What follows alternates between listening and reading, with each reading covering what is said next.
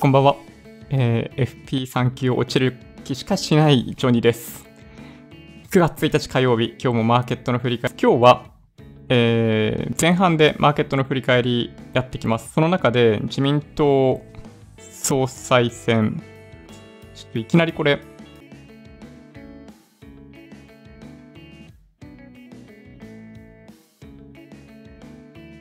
開始早々くるくるになってましたけど、あの、OBS リスタートしました。うん。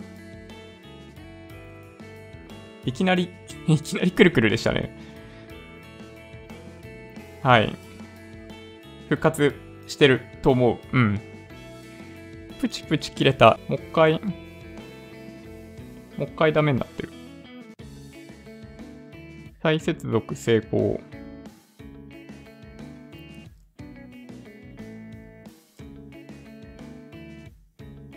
ダメかな？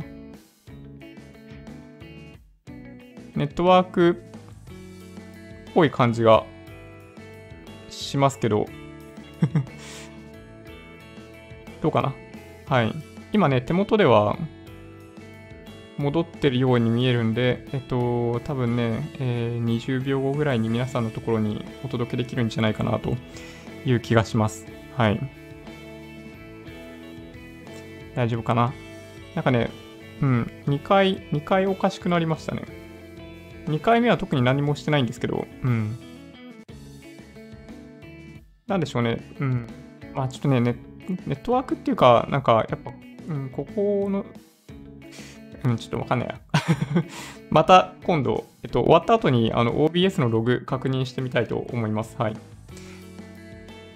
えっとね、まあ、どこまでお伝えできてるかわかんないんですけど、えー、今日は9月1日ですね。はい。もう9月ですよ。年末まであとちょっとですね。はい。早すぎるかな。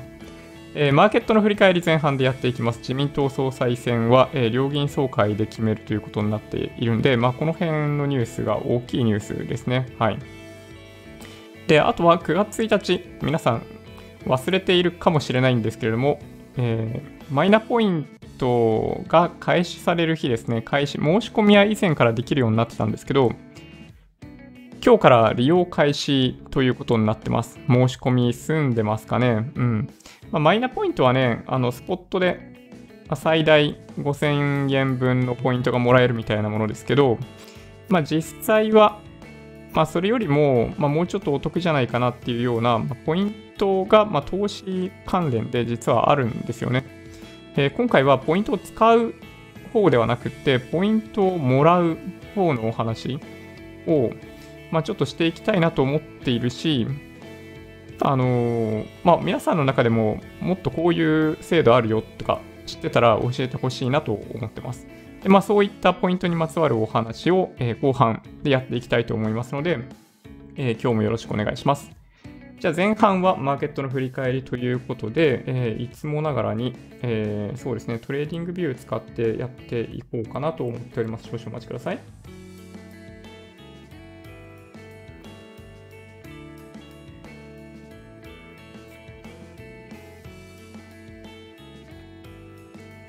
はい。ちょっとね、あのー、通信が若干安定していないっぽい感じがするんで、えーちょっとね、途切れ途切れになっちゃったら申し訳ないです。はい。なんかね、一応ね、えっと、まあ多分ね、問題ないと思うんだけど、あの、Wi-Fi6 を、まあ、導入しようとしてまして、まあ多分ね、明日、ルーターが届くんで、まあ明日からは改善するかもしれないけど、まあでもね、根っこの問題はそこじゃないような気もしなくもないんで、はい。まあ、引き続き、えー、こういう事象ちょっとね、起きちゃうかもしれないんですけどね。うん。ちょっと謎ですね。うん。たまに途切れる。そうですね。困ったな。困ったな。うん。ねえ、どうしようかなと思いながら。はい。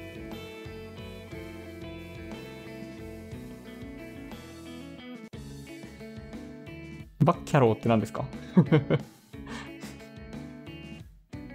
バッファローのこと言ってますちょもしかしたら、あの、働いてる方いらっしゃるかもしれないんで、ちょあんまり、あの、そういうのを ちょっとまずいかもしれない。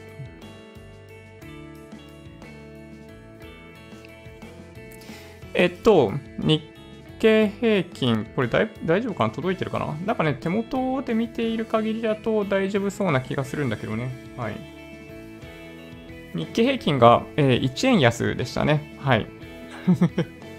1円安でした。0.01%のマイナスですね。はい。で、トピックスがマイナス0.15%ということで、まあ、ほとんど昨日と変わってないような水準で終わりました。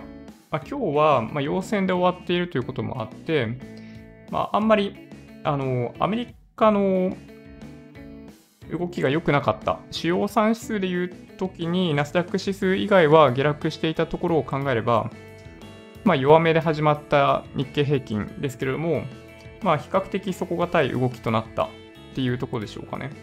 まあ、ね、要因としては、あの、まあ、ニュースのところでも、まあ、話すべきなのか。ここで話せばいいか。まあ、菅さんになりそうだって感じですよね。はい。で、これが一つの材料になっているかなという気がします。うん。他はね、まあ、特に大きな材料はなかったかな。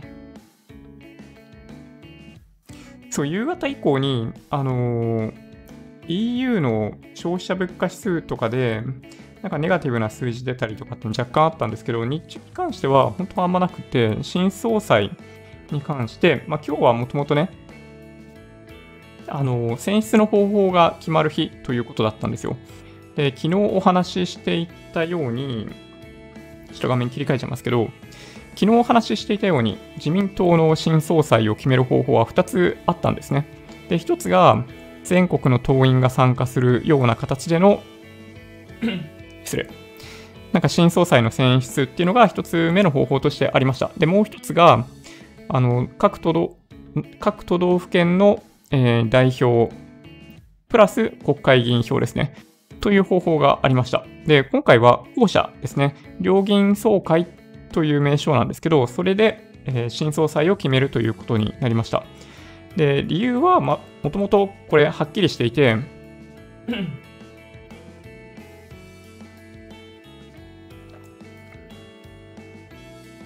あんまり時間がないからですね。はい。あの、時間かけてると新型コロナウイルスとかの対応が遅れるとかそういうリスクとかもあるし、まあそもそも、あの、安倍さん体調あんまり良くないから辞めるって言ってんのに、なんか時間をかけて決めるのっておかしいじゃないですか。2つ選択肢があって、片方は比較的短期間で決められるって分かってるのに、そっち選ばないのっておかしいんで、まあ、今回はもともとその両議員総会で、え決定されるんではないかというふうに言われていました。なので、えっと、まあ、今回、まあ、非常に残念なんですけど、まあ、石破さんはちょっと厳しいかもしれないですね。はい。まあ、もともとね、党員全員が参加した時には、あの、一番手になれる可能性があったかもしれない石破さんにとっては、その、まあ、全党員が参加する形での総裁選にならなかったということは非常に厳しい状況に、まあ、すでに追い込まれたかなという気がします。まあ、現実的には3人に絞られてまして、えー、菅さん、岸田さん、えー、石破さんですね。この3人ですね。で、まあ、岸田さんはなんか、まあ、どこまでなのかちょっとよくわかんないですけど、あのーまあ、国会議員票の行方とかを見ている限りだと、えー、まあ、ほぼほぼ菅さんで決まりみたいな流れですね。はい。メディアもほとんどがもうそういう内容で報道し始めちゃってるんで、まあ、石破さんにとっては、ま厳しい1年になるかもしれないですね。ま、もちろん、来年2021年に、ま、もう一回あるんで、ま、そこで、ま、やってもおかしくないんじゃないかな。ま、もう一回出馬するってことは、まあもちろんあると思うし、てかまあそこがね、ラストチャンスかもしんないですからね、石破さんにとっては。年齢的にはね。はい。まあそんな感じです。はい。自民党総裁選は、えー、両議員総会で決めるということが、えー、今日決まったので、えー、まあ、そうなると、ある程度、まあ、派閥の影響が反映されるということになるので、えー、菅さんになりそうな感じですね。で菅さんになりそうということは、まあ、安倍さんがここまでやってきた、まあ、今いわゆるアベノミクスみたいなものだったり、えー、基本的にはその金融緩和を継続するっていう方向性については継続するということを、えー、マーケットは予想しているので、まあ、一定の安心感を得ることができたっていうのが、まあ、昨日、今日の動き、まあ、今日でほぼ確実なものになったかなという気がしますね。で、まあ、そういう意味でいくと、まあ、先週の金曜日以降でいくと、あの、日米の株価って結構ギャップが開いちゃった。ギャップが結構ある状態になってるんで、まあ、今週はもうちょっと、ね、あのー、それを埋めに行く、まあ、日本株が上がりやすい状況なんじゃないかなという気はしますけどね。はい。まあ、というわけで、えっと、まあ、菅さんになってラッキーな銘柄もあれば、ラッキーじゃない銘柄も あると思うんですよ。で、まあ、ラッキーじゃない銘柄の代表格は、あの、通信キャリアですね。はい。まあ、今、まあ、4社、楽天入れて4社あるわけですけど、3社に関してはやっぱ売られてますよね。えー、ソフトバンク、au、ドコモ、この3社に関しては、やっぱりまあ、菅さんずっと、なんだろうな、まあ、ライフワークのように値段下げろって言ってきていたんで、まあ、今後もま厳しくまあやっていく可能性が高いかなという気がします。まあ、総務省を中心に値段を下げるっていうことをやっていく気がするんで、まあ、通信3キャリアにとっては厳しいですね。まあ、楽天にとってはむしろ、えー、戦いやすい環境が生まれるかもしれないんで、まあ、ラッキーって感じなんじゃないでしょうかね。はい。まあそうですね、そんなところかな。他はね、あんまりイメージがなくって、まあ上がったり下がったり、まあ下がったりで有名なのは、まあ本当に今お話ししたね、まあ携帯事業を行ってる3キャリアなんですけど、まあそんな感じかな。まあ今後ね、どうなるかよくわかんないですよ。その2021年の、まあ、総裁選で結局、まあ、菅さん負けちゃったりとかすると、あれ？まあ、昨日、一昨日ぐらいにも話したかもしれないですけど、その短期政権で終わっちゃう可能性があるんで、まあ、それはやめてほしいんですよね。まあ、もし、まあ、菅さんの気持ちを想像してみようよって感じなんだけど、まあ、ここで一回、自民党の総裁になって総理大臣になる。で、来年、まあ、もう一回総裁選あるんですよ。えっと、なんでもう一回総裁選があるかっていうと、今回は任期途中での、えっと、まあ、安倍さんが辞めるということだったんで、その任期いっぱいになるタイミング、その来年の9月なんですけど、まあ、そこでもう一回あるんですよ。で、そこで負けちゃうと、本当に、その安倍さんが総理大臣やってた前みたいな感じになっちゃうんですよね。毎年毎年変わってたじゃないですか。福田さん、麻生さん、福田さん、麻生さん、鳩山さん、カンさん。あとなんだっけ？やばい、忘れちゃった。う、う。安倍さんの前の人ね。はい。とかでね、あの、毎年毎年変わるみたいな状況になってたんで、そう、あれはね、避けてほしいんですよ。で、あの時って、そう、まあ、今の僕みたいな状態ですよ。えっと、あれ誰だったっけな、みたいな感じ。うん。これを避けてほしいんですよね。まあ、国内的には、まあ、そういっった感じで毎年毎年総理大臣が変わったところで、まあ、大して大きな影響って出ないかもしれないんだけど、あ、そう、野田さんね。野田さんごめんなさい。はい。なんだけど、あの、海外からすると、まあ本当にね、日本の総理大臣誰だよっていう話になっちゃうんですよね。で、これを避けてほしいと、まあ、思ってます。うん。なので、まあ、来年の総裁選、まあ一回その席に座ったら、まあ、個人的にはですよ、あの、まあ、菅さんってそんなにね、あのー、強欲じゃない感じするじゃないですか。だけど、一回その席に座ったら、あのその後も座りたいと思うんじゃないかなと僕は思ってます。はい。きっとそうだよね。多分みんなもそういうふうに思うと思うんだけど、菅さんは一回、その新総裁の席に着く、総理大臣の席に着いたら、やっぱり国会議員をやってる以上、総理大臣になって、一国のリーダーとして政治をやっていく、まあ、この野心が当然あると思われるので、おそらくそれ以降も、えー、やっていくんじゃないかなという期待があります。はい。なので、えー、まあ僕は、ま来年ね、もう一回新総裁選があって、まあ衆院選はいつになるかわかんないけど、えっと、まあいずれにしても、まあ菅さんが、えー、自民党の顔になって、え、日本の顔になって、ある程度長い期間、総理大臣をやってくれるんじゃないかなという気はちょこっとします。ちょっとね、石破さんには申し訳ない気がするんだけどね。うん。はい。そんな感じですかね。うん。まあ、それ以外は特にないかな。総裁選に関してはね。うん。まあ、政治ニュースなんで、まあ、ほんとね、まあ、嫌いな人は嫌いだと思うんですよ、こういうトピックね。そうだけど、いやあのマーケットに対してのインパクトがそれなりにあるんで、一応、あの、触れました。うん。まあ、でもこれで落ち着いたんじゃないかな。あ、一応ね、スケジュールだけお話ししておくと、えっと、再来週ですね、14日に総裁選が行われて、16日だったっけな ?16 日か17日に、あの、総理大臣として選出されるというスケジュールになっていたと思います。はい。ここから2週間ぐらいですね。はい。で、まあ、そんなわけで、えっと、まあ、どういうお話だったかというと、日経平均トピックス比較的、えー、底堅い動きになっていたというのが、えー、今日の動きですね。まあ、でもね、非常に、なんだろうな。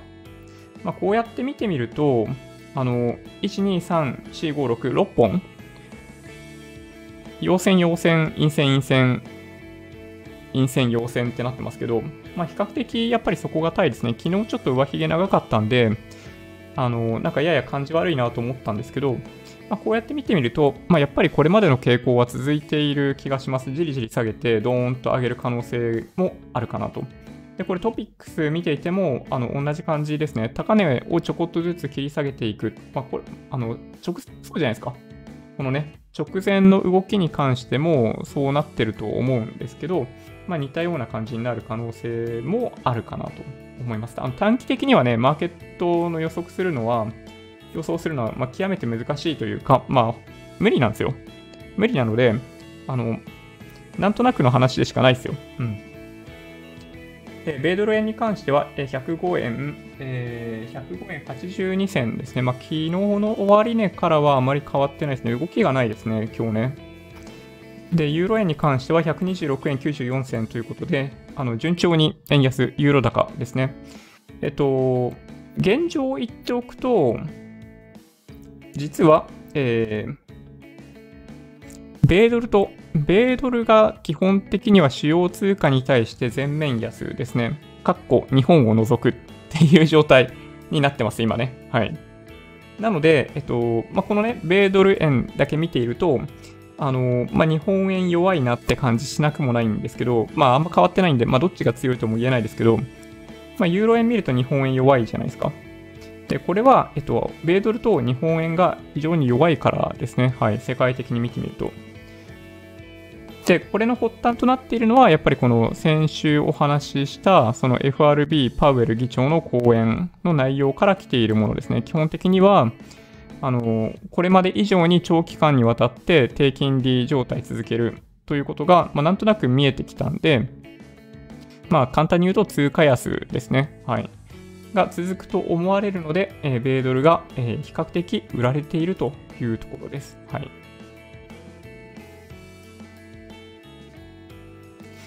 で、東証リート指数は、なんかちょっと今日下落してるね。1.8%も下落してんじゃん。うん。なんかこっから、こっからちょっとなんかね、チャートだけですよ。チャートだけの話に過ぎないですけど、なんかこっから、んってなんか買いたくなるような気もしなくもないですけどね。はい。いや、買わないですけどね。はい、僕はね。で、昨日の、えー、アメリカの動きですね、えー、ダウ平均がマイナス0.78%、うん、SP500 がマイナス0.22%、まあ、ただ、上値は切り上げてるんだよね、これね。こうやって見てみると、はい。これ SP500 ですけど、昨日、まあ、陰線になってマイナスで終わってるんですけど、上値切り上げてるっていうのはちょっと特徴ですね。え相変わらず強いのがナスダック指数ですね。テスラの上げ方がちょっとえぐいですね。分割後ということもあって、アップルも4%ぐらいだったかな。テスラは10%以上上げたんじゃないかなと思うんですよね。テスラのコメントいただいてた気がするんだよね。いや、ちょっとね、恐ろしい上げ方をしているなと思いました。はい。そうですね金、金が上がっている理由は、もう簡単に、えっと、ドル安ですね。はい。一言で言ってしまうとそうなっちゃうんですよね。うん。あ、土屋さんは J リート買ってるんですね。J リートはね、これ見ると、なんかこっから、こっからいい感じに テクニカルですよ。うん、あ本当に、あの、中身を考えずにテクニカルだけで言うと、なんか比較的、ね、底堅い動きに見えるんで、まあ、ここから上がっていってもおかしくないかなって思ったりもします。で、ボラティリティインデックス、これがね、ちょっと気になるところで26.16まで上昇しました。安いところは、あの20ぐらいまで下がってたんですけどね、26とかまで上がってきていて、マーケットとしては、ボラティリティが上がると、まあ、基本的にはあの株価が下落しやすい方向というか、まあ、下がるときにボラティリティが高くなるんで、まあ、こういう傾向が出てくるんで、まあ、ちょっと警戒した方がいいかなと思ってます。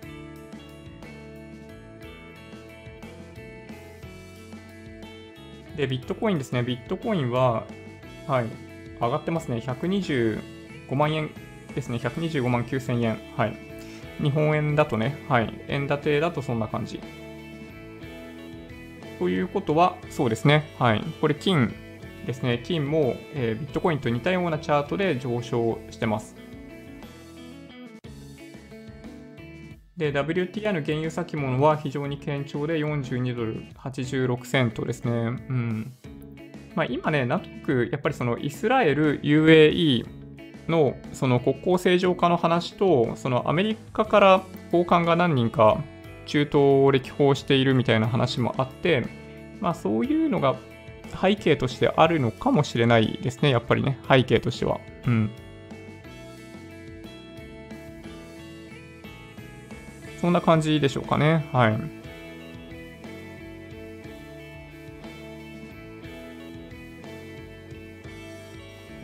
とね、ニュース見ていこうかなと思うんですけど。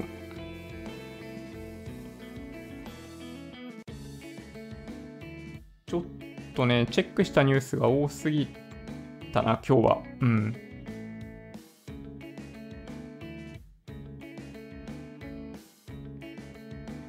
もうね、昨日ぐらいからあったんですよね。えっと、まあ、菅さんを支持する動きっていうのが、まあ、自民党、まあ、特に国会議員の人たちの間では動きとしてあったんで、まあ、そういうニュースがもう昨日のうちから結構出てましたね。であとはドイツのインフレインフレ率、物価上昇率が約4年ぶりにマイナスですね。はい、イタリア、スペインも物価下落ということで、で、今日の夕方かな？発表されていた EU の消費者物価指数もマイナスになってました。はい。これがね、ちょっと、まあ、注目というか、うん、まあこれ、ヨーロッパ大丈夫ですかねってちょっと思ってますね。はい。えっと、まあそういうふうに思っているのは、あの僕がだけが思っているというわけではなくて、ECB のその金融政策に関しても方向転換が迫られているというふうにマーケット全体で見られてます。で、あとは、えー、まあ、昨日も言ったかな、このインドのね、GDP マイナスの幅がすごい大きくって、まあ、これちょっとね、危機的状況かなという気がします。うん。インド国内で失業者とかがめっちゃ増えたりとかすると、ちょっとね、うん、なんか、インド国内危なっかしくなんないかなと思うんですけどね、モディ首相とかどうなっちゃうんだろうね。で、あとは、あ、そうですね、ツイッター見ました？あの、安倍さんとトランプさんの間で、あの、ツイートし合ってましたね。うん。最良の友だったよ、ありがとう、みたいな感じ？でしたね。で、まあ、総理大臣、大統領の間だけではなくって、えー、外相の間でも、えー、やり取りをしているようです。はい。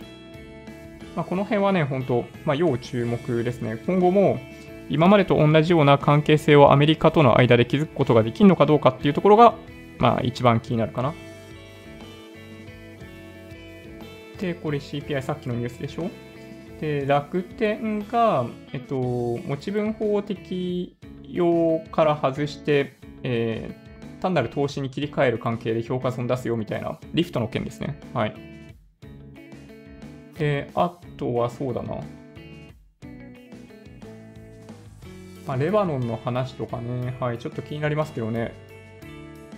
で、まあ、これテック系のニュースですけど、アマゾンがドローン配送、アメリカの当局から認可を受けたということで、あのドローンですよ、ドローンで配送するってやつね。そう、あれをね、その試行開始だって。これすごい楽しみですよね。まあアメリカだからこそできるって感じかな。日本だとちょっと難しいですよね。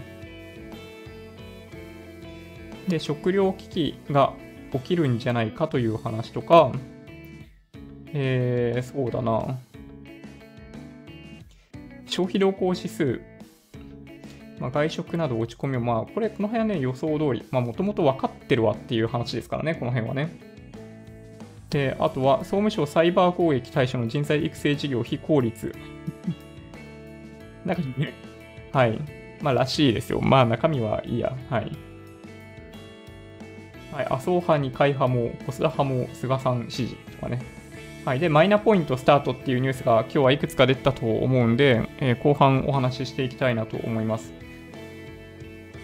で、ドル2年半ぶり安値。そう、あのー、米ドル円だけ見てるとね、あのドルが安くなっている感じあんましないと思うんですけど、まあ、主要通貨に対しては、えー、全面安になってますね。かっこ日本円を除く。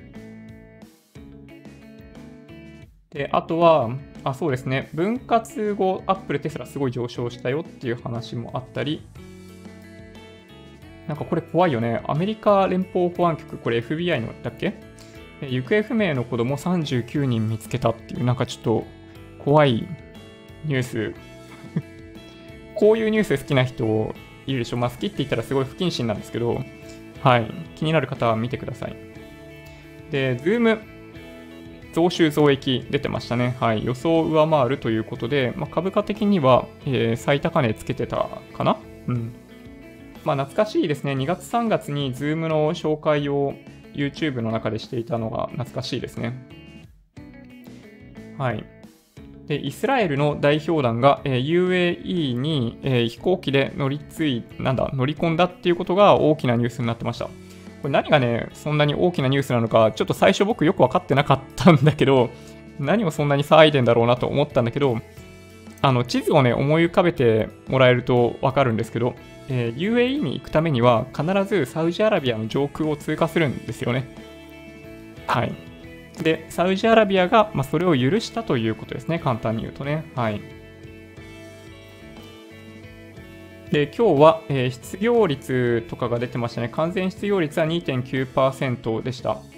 若干悪化。完全失業率は、あの、まあ、あんまり参考にならない指標、ものすごい遅効性がある指標なんで、まあ、見る意味がほとんどないんですけど、えー、どっちかっていうと、有効求人倍率、または、え、新規求人数ですね。を見た方がいいかなと思います。実は新規求人数がめちゃめちゃ減ってますね。20%ぐらい減ってんのかな。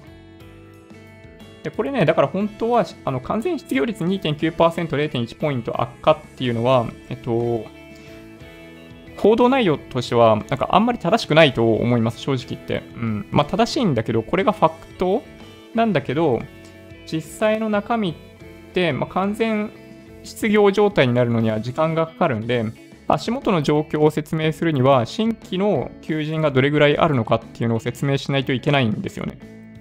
で一応ね、この有効求人倍率の発表の中に、その新規求人数とかが出ているので、まあ、なんだろうな、セクター別のを見たい方はそっち見ていただけるといいかもしれないですね。まあ、ただ予想通りですよ。あの、小売とか飲食とか、そういうところに関しては、あの、まあ、激減ですね。はい。まあ、ただ製造業とかは、まあ、一部回復の兆しとかもあったかなどうだったかなっていう内容だったような気がします。はい。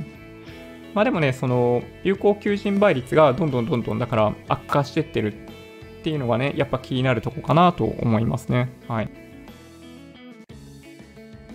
で、あとね、今日もやっぱりね、このニュース外せないみたいですね。バークシャ・ハサウェイの件。うん。なんかね、やっぱりこれ昨日もちょっとお話ししましたけど、その日本人の欧米の人に対するコンプレックスを感じるニュースですね。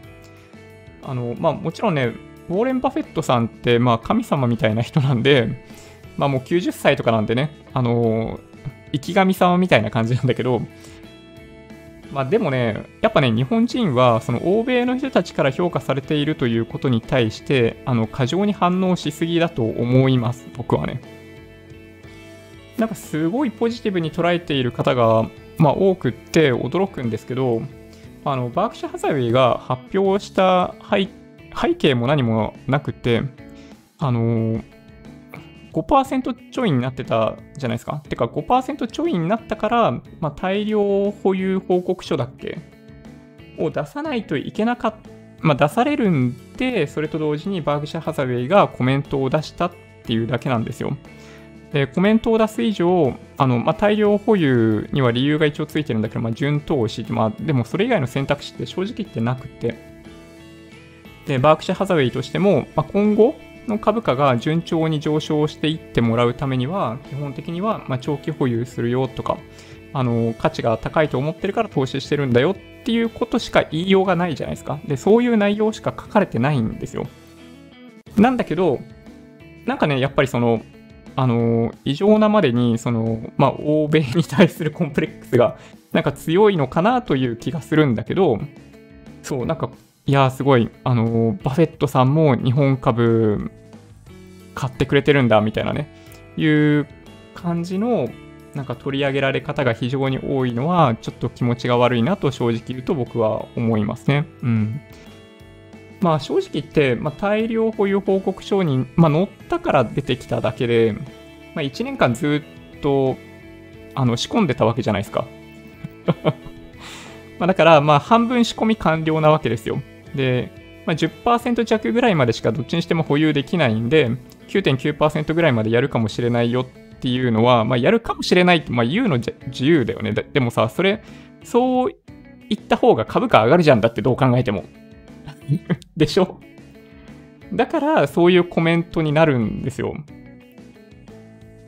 で、まあね、本当に、あの、いや、わかんないですよ。このままずっとね、あの、日本の商社、株価上昇していくかもしれないから、まあ、今から買うって人も結構い、ね、いろんなコメントとか見てると、まあ、いるんだけど、いや、なんか本当大丈夫ですかって思いますね。でね、同時に今日ね、一個ね、なんかの記事であって、まあ、それもどっかでメモったかもしれないんだけど、なんかね、バークシャーハザウェイって、あのー、円建ての債券発行してるみたいなんですよ。まあ、社債を発行してるんですよ。円建てで。うん、一言で言うと。で、まあ、今後も、まあ、それを発行するみたいなんだけど、あのー、なんだろうな。利回りめっちゃ低いんですよ。なんかソフトバンクグループの社債とかもそうなんですけど、めっちゃ低いんですよ。これね、なんかよくわかんないんだけど、ちょっとやっぱね、気をつけた方がいいんじゃないかなと思いますよ。うん。いや、バークシャ・ハザウェイからしたら、これめちゃめちゃありがたい話で、まあ、簡単に言うと、なんかその1%もしないんですよ。要するにお金借りるのにね。社債発行した時の、その、まあ、なんだ、まあ、金利、金利 ?1% とかそんなもんしかないんですよね。で、それで実際に運用をした時に、まあ5%、10%っていう利益が出てるんで、まあ、こんなに美味しい話ないですよね。まあ、というのが、まあ、僕の正直な思いですね。うん、なんかすっごいなんか前向きにポジティブになんか日本株見直しだみたいな雰囲気で、まあもちろんエネルギー、コモディティに注目してるのはま間違いないとは思うんだけど、そう、やっぱ彼らも、ま、利益を最大化するっていうことが、そのバークシャ・ハザウェイにとってのミッションだったりするんで、なんかあんまりそこまでなんだろうな、課題、課題評価しない方がいいんじゃないかなと、僕個人的には思いますけどね。はい。まあ僕も好きですよ。ウォーレン・バフェットさん好きですけどね。はい。好きなんですけど、うん、ちょっと気をつけた方がいいんじゃないかなと思いました。はい。受けますね。いやー、受けますね。ジム・ロジャースとかね。はい。はい、そうですね。で、iPad、iPad Pro。まあ、9月に、まあ今月か。今月、新しい iPhone の発表とかあるときに、新しい iPad も一緒に発表されるんじゃないっていうニュースが、なんかちらほらね、出てきてますよね、やっぱりね。で、マイナップ、ってか、やばい、時間過ぎてんな。えっ、と、取り上げた方がいいやつ。なんかね、レゴと IKEA のコラボ実現。これね、ちょっとね、あの、レゴ好きな人はチェックした方がいいかも。なんか、収納、収納ケースの上にレゴが置けるようになってる感じ？好きな人はね。はい。で、あとは、えー、航空各社が国内線の変更手数料を、えー、撤廃する動きとかもあります。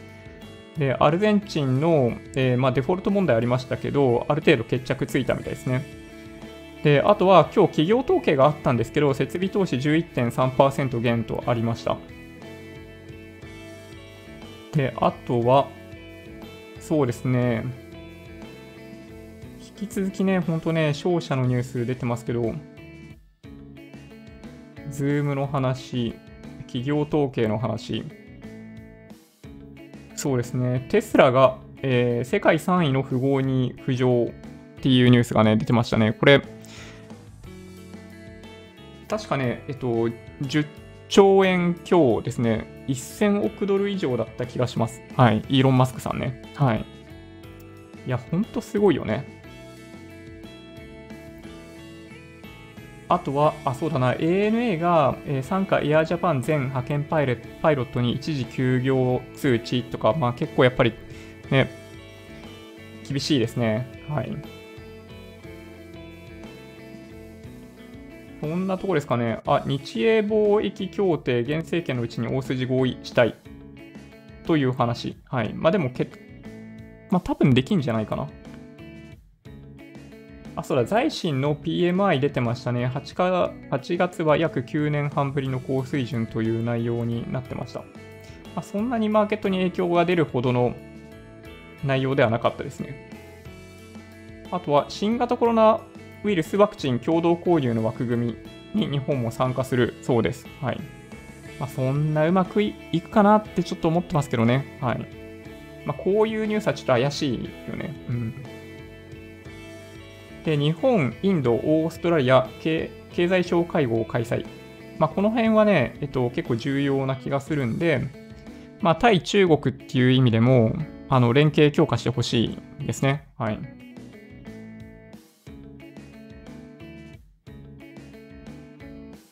そうですね。国内新車販売15.9%減ってなってるんですけど、これね、メーカーごとに見た方がいいですよ。トヨタとかは、えー、8%、9%減ぐらいなんですけど、皆さん大好き日産、えー、20%、30%近く減ってた気がします。はい。まあ、日産はね、なんとなくイメージあると思うんですけど、え、ホンダもあんま売れてないですね。うん。ホンダも20%とか減ってたような気がするんだよね。はい。結構厳しい。だからね、トヨタと K かな？に関しては、だいたい10%減ぐらいで収まってて、それ以外の完成車メーカーは、まあ、軒並み20%以上減ってるような感じだった気がします。あとね、Facebook が、あの、オーストラリア、えー、あの、ニュースの共有阻止みたいな、まあちょっとこれ、まあ別の機会に話そうかな。大坂なおみ選手の話とかもね、結構気になるよね、きっとね。はい。あ、これね、ブルームバーグのこれ見ていただくといいかもしれないですね。アメリカの、えー、バークシャーハスウェイ円建て社債今後も継続発行の思惑みたいなね。はい。まあ、これは僕ちょっと怪し怪しい、怪しいって言うと変だけど。あと、これもみんな気になるかな。えー、アメリカロビンフッドを当局が調査という風になってます。はい。なんかね、取引停止されてたり、取引できない状態になってたりっていうことが過去何回かあるみたいで、まあ、そういうことに対しての調査が入るみたいですね。で、あとは、あ、そうだ、これいかないといけないですね。えっと、なんとびっくり、日経平均の定期入れ替えがあったんですけど、えー、採用されたのは、予想されていた ZOZO とか価格コムではなくて、通信のソフトバンクでした。これ、ちょっとびっくりでしたね。うん。だってソフトバンクグループ入ってんじゃん思いましたけどね。うん。これね、ちょっとね、意味わかんない。うん。なんかもともとさ、親子上場、ものすごい否定的だったにもかかわらず、まあ、通信のソフトバンク、まあ、上場とかもあったし、で、まあ、それで、通信のソフトバンク IPO1500 円に対して、まあ、そこを突破できないみたいな状況にあるじゃないですか。で、それで、ソフトバンクグループが保有している通信のソフトバンク株の、なんか10億株分とかさらに売るとかで、ねえ、なんか需給だけ見ると本当に通信のソフトバンクのなんだろう株主さん本当かわいそうだなと思うんだけどまあどうなんでしょうね。日経平均採用されることで一定の買いが入ってくるという可能性はもちろんありますけどね。はい。ちょっとねこれね意外な結果でしたね。通信のソフトバンクが採用されるっていうね。うん。やばいちょっとね時間かけすぎたうんえー、っと、スペース X 打ち上げ成功とかね、えー、ウォルマートプラス。これ結構ね、僕はね、気になってたニュースなんですよ。はい。気になる方はぜひ。ワークマンの、えー、業績とか、えー、あとは何だろうな。そうですね、東京都千代田区12万円給付予算成立とかね、そういうのもありました。まあ、あとは強いところでいくと、イギリスの住宅ローン承認件数が7月予想上回る、えー、増加、急増ですね。これアメリカと一緒ですね、動きとしてはね。はい。こんなニュースがありましたというところで、えー、後半、後半って言ってもあと20分ぐらいしかないんですけど、えー、行きたいなと思っています。まあ、何かっていうと、えー、今日9月1日からマイナポイントが始まりますと。えー、申し込みやりましたかね？もしかしたら、まだ手元にマイナンバーカード届いてないっていう方いらっしゃるかもしれないですけど、えー、お得な制度だと思います。うん。簡単に、えー、5000円相当のポイントがゲットできるので、まあ、これを逃す手はないという気がします。これはね、やっといた方がいいと思います。どの事業者使うかっていうのは、まあもちろん、まあ皆さん、ね、考えてもらわないといけないんだけど、まあ僕はあのメルカリ、メルカリじゃない、メルペイにしました。はい。で、基本的には上限5000ポイントなんですよ。これちょっとね、なんか見にくいんだけど、上限5000ポイントで25%分なんですよね。だから2万円分チャージすると、まあ、5000, 円5000円分のポイントがさらにもらえるっていうのが、このマイナポイントになってます。まあだからね、なんか、まあこれの経済的なメリットってどこまであるのかなっていうのが正直、まあ僕は疑問なんですけど、まあそれはさておき、まあ、5000円分とかある程度の金額なんで、まあ、とりあえずもらっとこうかなってとこですね。で、どの事業者を選ぶかっていう話がもちろんあって、まあ、僕はメルペイだって話したんですけど、あの、5000円、政府からもらえる5000円に加えて、事業者が1000ポイントとかさらに追加してくれてるんですよね。なので、えっと、まあ、例えば和音の場合2000ポイントかな。で、メルペイの場合1000ポイント追加でくれるんですよ。で、その他にも、確か、えっと、なんだっけな、ゆゆうちょペイとかもそうだったと思うし、あの、あ、そうそう、そう、内預さん、そう、和音はそう、最高ですよね。そう、僕はね、和音使う機会がないんで、やめといたんだけど、和音はプラス2000ポイント。で、日向きのこさんがおっしゃってる、その D 払いは、D 払いも確かね、2000ポイントとか、なんか、条件がね、若干あったような気がするんだけど、もらえるんですよ、追加で。そう、だから、まあそういうのを選んだ方がいいですよっていう話ですね。まあだからマイナポイントに関しては、まあいろんなところで取り上げられているんで、あの、まずはマイナンバーカードを作りましょうってことですね。マイナンバーカードを作って、マイナポイントの登録を行う。で、その後実際にチャージ、もしくはお買い物をすると25%、最大5000ポイント分が、えー、もらえるよというお話ですね。だからこれやりましょうっていうことです。で、今日どっちかっていうとお話ししたいのは、マイナポイント以外にも、えー、投資をやりながらもらえるポイントって、まあ、いくつかあるんですよね。いくつかあるんですけど、えー、まあ、結論からいきましょうかね。結論から言うと、あのまあ、現実的に本当にメリットあるよねと僕が言えるのはあ2個ぐらいしかないと実は思っていて 実はね、はい。楽天証券のこれね、今なんか6個書いてあるじゃないですか。ポイント貯めるって6個書いてあるんだけど、この左下、あの投資信託の積み立てと、あ、でも、ここ、こ、ん？ここに書いてないのかな？あとこれか。このね、えー、まあ、これですね、SPU ってなってるやつ。月1回500円以上のポイント投資と、え、楽天ポイントコースの設定で楽天市場の商品いつでもポイントプラス1倍っていうのがあって、まあ、この2つに関しては結構メリットが大きいんですよ。で、逆に言うとそれ以外のメリットって実はめちゃめちゃちっちゃいですね。で、めちゃめちゃちっちゃいっていうのがどれぐらいちっちゃいかっていうお話もします。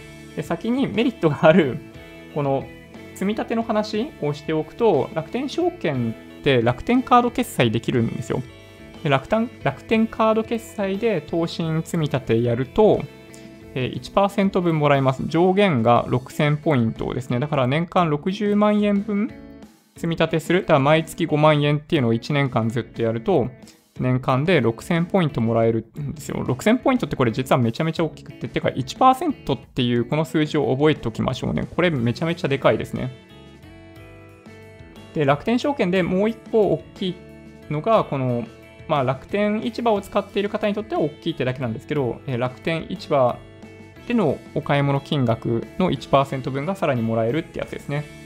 で、これやると、例えば、あの、まあ、月によってはさ、家電とか買ったりすると10万円とか楽天でお金使うことあるじゃないですか。で、そうするとその1%を1000円分返ってくる、まあ、ポイントとしてもらえるよっていうお話なんですよね。だから、まあ、まあ、この辺、あの、実際の使い方、この時間に説明するほどの余裕がないんで、やってみたいっていう方は、この積み立てと SPU のところを見てもらえればいいんじゃないかなと思います。で、実際には SBI 証券にしても楽天証券にしてもいろいろあるんですよ。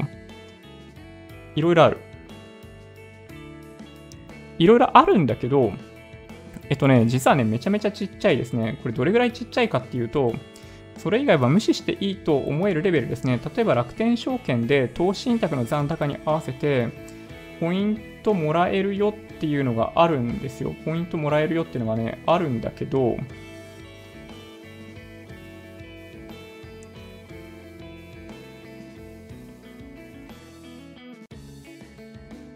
えー、っとね、この辺のやつかな。これもう全然僕とかね、意識すらしてない感じなんだけど、例えばさ、これ50万円以上で50ポイントってこれ還元率で言ったらどれぐらいってこれ計算できないほどちっちゃくないですかこれ？1%で5000円でしょ？で、それのさらに100分の 1? 0.01%っ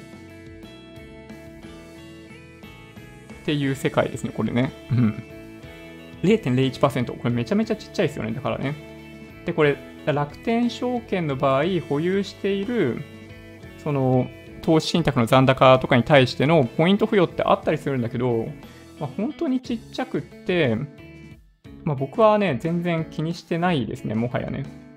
で、それ以外にも、なんかどういうのをやっているかっていうと、なんか例えばね、楽天銀行と連携すると、あの、決済した時の手数料に対してとか、あの残高10万円ごとに4ポイントとかあるんだけど、これもすごくないですか ?10 万円の1%が1000円でしょ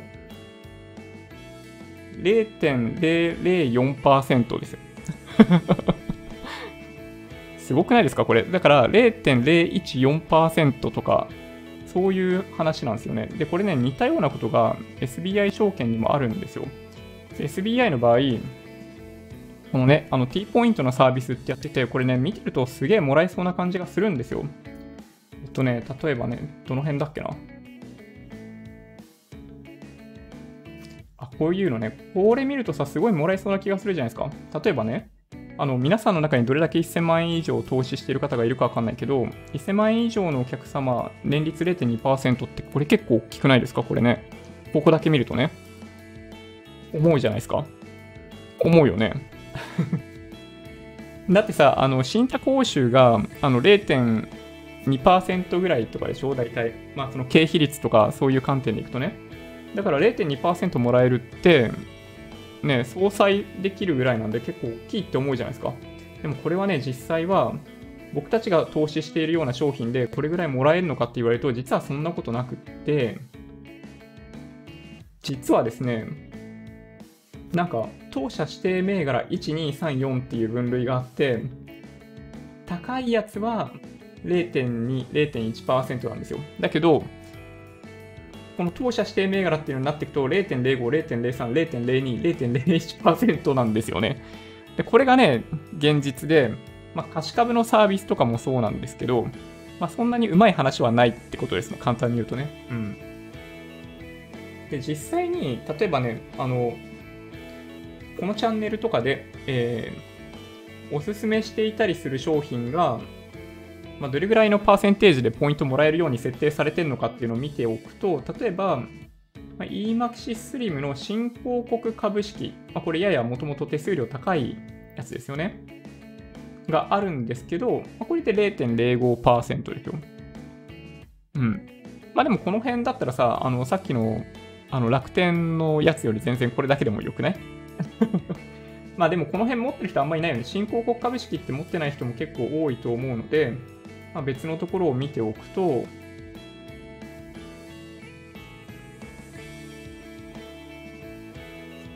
そうですね、0.05%の中でいくと、まあ、例えば日清の日経平均とかはこの辺に入ってますね。まあ、だけだけど国内投資してる人ってまあそんなにいないかもしれないから、でそしたら0.05%ではないよね。うん。で、0.03%ってこの分類を見ていくと、そう出てくるんですよ。全世界投資とかは0.03%なんですよね。先進国株式もここ。で、VT とか VTI とかに関しても、まあ、この辺なんですよね。だから、まあ、実際にはあの0.1%とか0.2%って書いてあったりするんだけど、まあ、箱を開けてみたら0.03%ですと。みたいな話ですね。なので、まあ、実際のところ、まあ、大した話じゃないですね。はい。というのがね、はい。まあ、現実だったかなと思いますね。うん。でね、0.02%ですよ。この SBI バンガード SP500 インデックスファンドとかね。はい。まあ、こういうレベルなんで、まあ、簡単に言うと、信託報酬が低いものであればあるほど、まあ、実際に還元される、えポイントのパーセンテージっていうのは非常に低くなっていて、まあ、実はポイントサービスって、まあ、SBI にしても楽天にしてもそれなりに充実しているように見えるんですけど、実際にまあ、使い物になるなと思っているのは僕はこの2つだけですっていうことですね。この投信積み立てとさっき書いてあった楽天市場の買い物がプラス1%分もらえるっていう、えー、その SPU ってやつ、この2つしかないと僕は思ってます。なので、あの、ちょっとね、他にも、まあ、例えば、まあ、1%とかそういう単位で何かもらえるとかね、いうのがあるんであれば、そう、ぜひね、教えてほしいなと思いました。はい。まあ、とりあえずこれだけやっとけばいいんじゃないかな。この投資に積み立てね、楽天証券持ってる方はね。うん。というふうに思います。なので、まあ、1しかね、証券会社使わないっていう方もいらっしゃると思うんですけど、まあ、僕は SBI をメインで使いながらも楽天証券使っているっていうのはこういうのが理由としてあります。はい。まあ、これおすすめです。まあ、というわけで、えっ、ー、と、まあ、一通りお話ししたんで、うん、コメントとか見に行ってみようかな。うん。そうですね、楽天チョイスいいですね。楽天チョイスいいです。D ポイントの投資はしょぼそうだし、ああ、なるほど。そうなんですね。そう、楽天はね、そう、比較的、まあ、全部が全部、あの、還元率高いわけじゃないんですけど、まあ、今お話ししたようなやつに関しては結構お得だと思いますね。うん。そうですね、マイナポイント楽天カードにしました。楽天証券でそのまま5000ポイント運用できるので決めました。なるほどね。うんうん。まあ確かに余裕ですよね。2万円とか、ね、楽天カード、カードを決済で使うのは本当余裕ですよね。マイナポイントはね、ちなみにあの9月1日今日から開始で、終了が一応3月ってことになってるんですけど、ちょっとね、予算がどこまで持つのかがわかんないんですよ。これちょっと懸念として挙げておこうかなと思いますね。あの、簡単に言うと、もしかしたらまあ、予算尽きてキャンペーン終わっちゃうかもしれないよってことですね。うん。はい。お月様が綺麗。なるほど。いいですね。ちょっと 外行って見てみたいですね。うん。なるほど。テスラ落ちてるけど頑張ってる。ああ、そうなんですね。アメリカの指数はちょっと後で見てみましょうかね。はい。えー、マイナンバーカードを作っていない人だけにお金渡すのはダメですよ。まだカードを作っていない人が損するような制度にすべき。こんなことを許しているから緊急の時に皆が困る。ああマイナンバーカード作った人しかでもできないですよね、今回ね、多分。うん。なので、マイナンバーカード持っていない人はマイナンバーカードを作りましょう、まずはね。うん。1、2ヶ月かかると思うので今すぐやった方がいいですね。うん。いや、ほんとね、2ヶ月前ぐらいにマイナンバーカードの申請を、まあ、妻がしてたんですけど、なんかようやくもらえそうですよ。うん。なんかうちの子のマイナンバーカードはね、いつもらえるのか全然わかんないですね、正直言って。うん。はい。田舎にはワンがない。あー、なんかね、うちの近く、まあ、なくはないんですよ。あの、ピーコックとかもたまにあったりするんで、使えなくもないんですけど、まあ、ただ買いしないんだよね。うん。まあ、というのがあって、そう、ワンはね、一切使わないですね。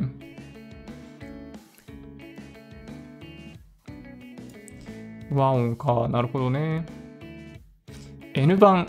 あ、なるほど。なんかね、あの、やっぱ K はね、引き続き人気らしいんですよね。相対的にやっぱり、そんなに売り上げが減っているわけではない。販売台数が減ってるわけではないんですよね。うん。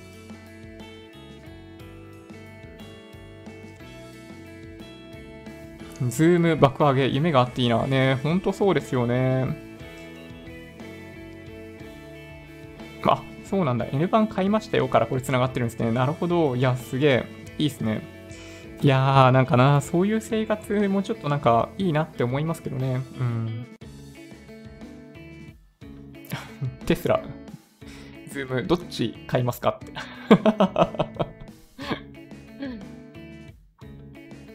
日産は新機種、新車種で揃ってから勝負。なるほどね。あ、今度12年使っていた軽トラ買い替えます。エンジンダメになってきた。ダイハツにするかな？あ、そうなんですね。そうなんだ。へえ。なるほどね。いや、まあ、ほんとね、そうだな。まあ、いいか。アメリカの株価でも見てみようか。よいしょ。ちょっと待ってね。えー、ニューヨークダウが、えー、昨日と変わらない水準ですね。はい。わずかにマイナス。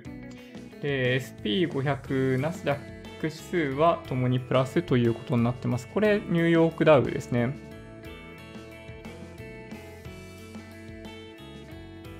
SP500 はわずかにプラスになってます。ナスダックに関してはプラス0.6%。いや、ほんと強いですね、これね。うん。